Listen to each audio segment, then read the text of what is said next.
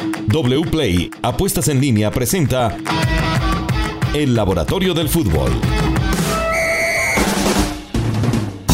Hola, ¿qué tal? Bienvenidos. Este es el Laboratorio del Fútbol en una presentación de WPLAY Apuestas Deportivas con un gran equipo. Les vamos a llevar pues un contenido muy interesante para hoy a partir de la data como siempre.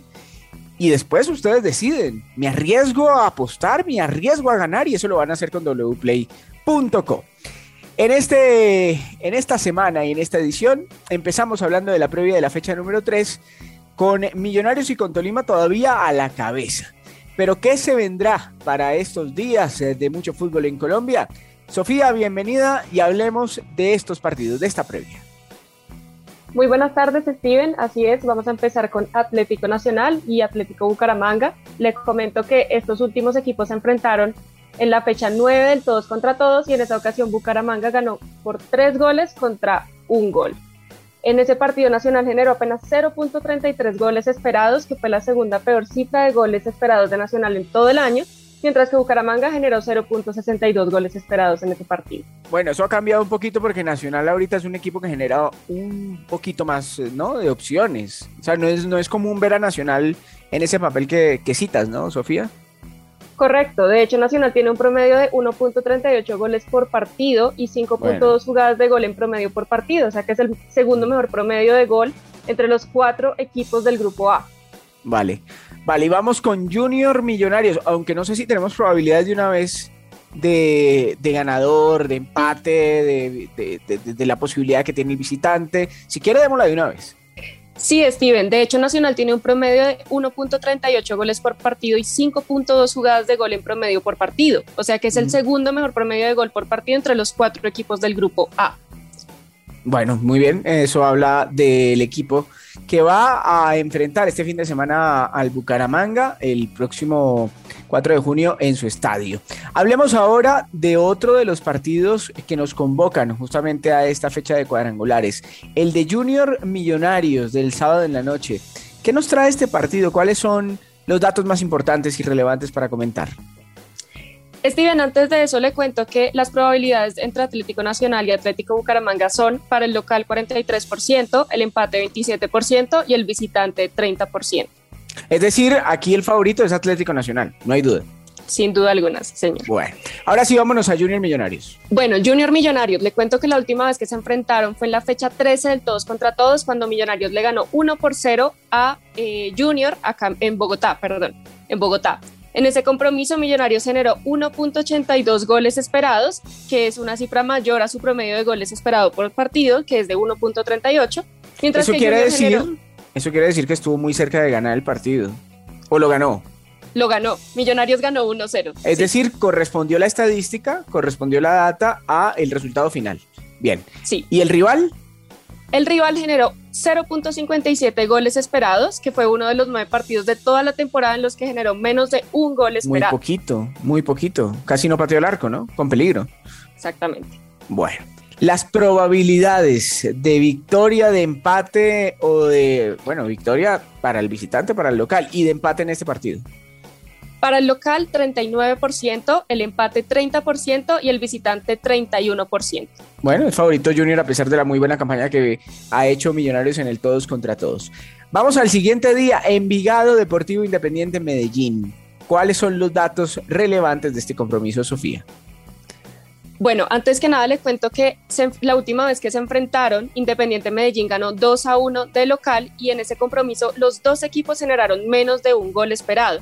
Envigado generó 0.56 eh, y Medellín 0.94.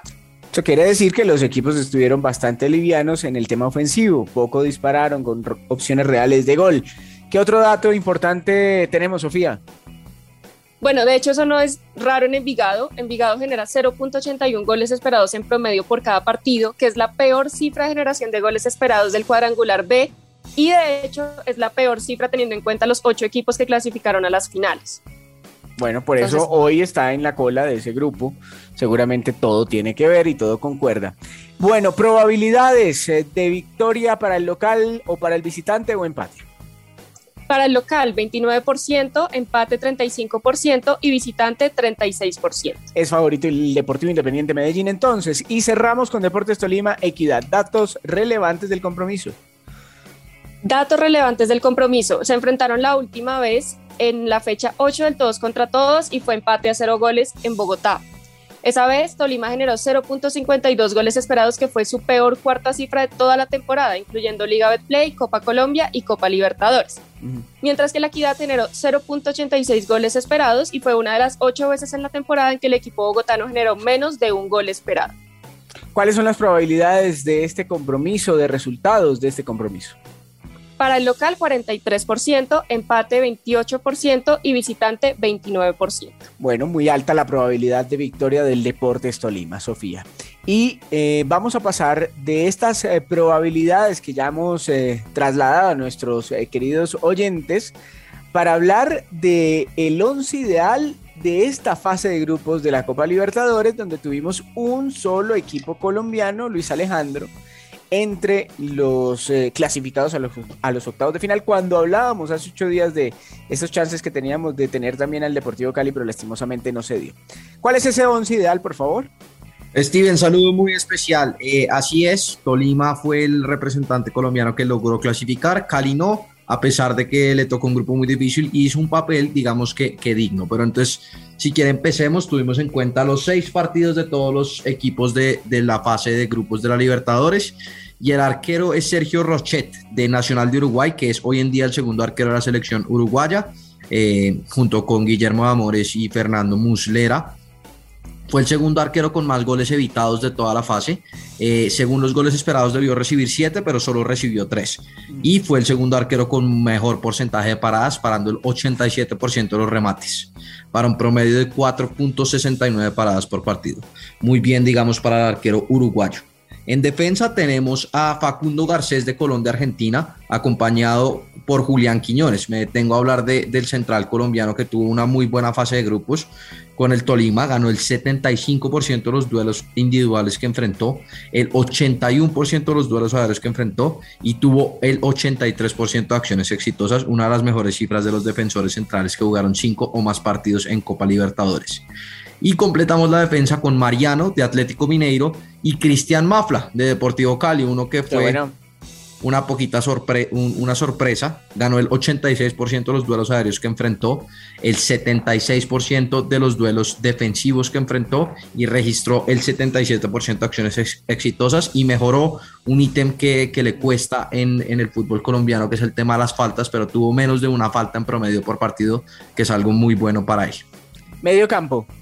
El medio campo está Enzo Fernández de River Plate, eh, que, tuvo uno de los mejores porcentajes de pases exitosos, acompañado por, por los lados de Gabriel Verón de Palmeiras, eh, Junior Somoza Independiente del Valle y Anderson Plata. Me detengo a toda en Anderson Plata, le cuento que fue, marcó cuatro goles y realizó una asistencia. Y adelante eh, le terminó con Rafael Veiga de Palmeiras y Rafael Navarro de Palmeiras, el máximo goleador Rafael Navarro de la fase de las Libertadores con 7 anotaciones en 375 minutos jugados y el segundo jugador con más disparos a puerta. Cuatro jugadores de Palmeiras, dos del Deportes Tolima.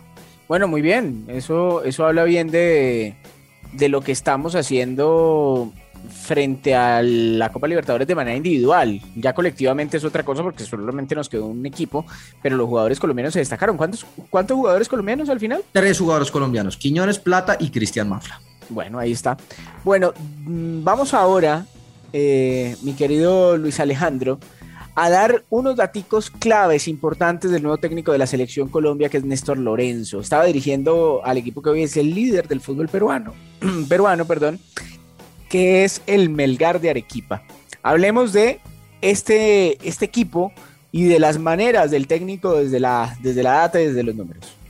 Pues eh, en Melgar, Néstor Lorenzo lleva desde el 2020 59 partidos jugados eh, y esta es su mejor temporada en este momento. Va primero, como dijo usted, Steven, en la Liga Peruana y clasificó en la Copa Sudamericana, dejando eliminado a Racing, a Cuyabá y a River Plate de Uruguay. Tuvo una muy buena Copa Sudamericana el, cuarto equipo de la fase de grupos con más goles a favor.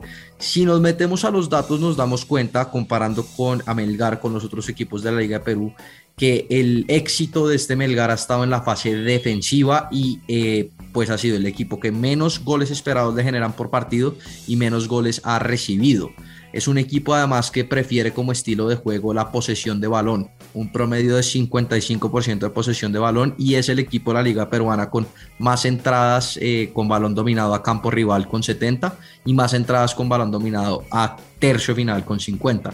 Digamos que el lunar de este Melgar, eh, que es algo que afectó mucho a la selección Colombia, ha sido la efectividad de cara a puerta. Colombia, recordemos que eh, fue un equipo en las eliminatorias pasadas que generó una gran cantidad de goles esperados, incluso. Pero era poco efectivo, exactamente. Pero era poco efectivo. ¿Cuáles son los números de Melgar en esa? Melgar ha hecho un promedio de 1.4 goles por partido, pero genera 1.90 goles esperados por partido. Okay. Eh, en total, digamos, Melgar ha hecho 21 goles en esta liga peruana y debió haber hecho 28 goles.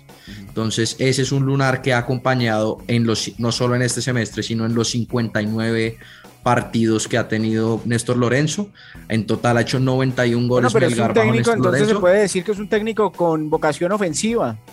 Con vocación ofensiva, con vocación sobre todo de buen manejo de pelota, eh, pero que cuida también el lado defensivo. El éxito, digamos, de, de, Melgar este semestre ha estado sobre todo en su efectividad defensiva y en su... Bueno, en su, eso se llama equilibrio pero es, es, un técnico equilibrado que tiene su único lunar en, en esta primera experiencia en la efectividad ofensiva mm. y pues esperemos que le vaya muy bien con la claro. selección. Además, más del 60% de rendimiento, me parece que es un rendimiento bastante interesante para un técnico que lleva un tiempo ya importante allí en el Melgar. Sí, señor. Bueno, Luis Alejandro, muchas gracias. Juan Pablo, wplay.co. ¿Cómo están las apuestas para este fin de semana? ¿Cómo están las transmisiones en la aplicación de WPlay?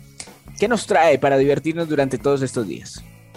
Steven, un abrazo muy especial para usted, para todos los que escuchan el podcast de Caracol Radio. Pues le cuento que tenemos partidos de toda la Copa de Naciones de África, tenemos más de 12 partidos que ustedes pueden disfrutar totalmente gratis en la aplicación de wplay.co o también pueden ingresar a www.wplay.co.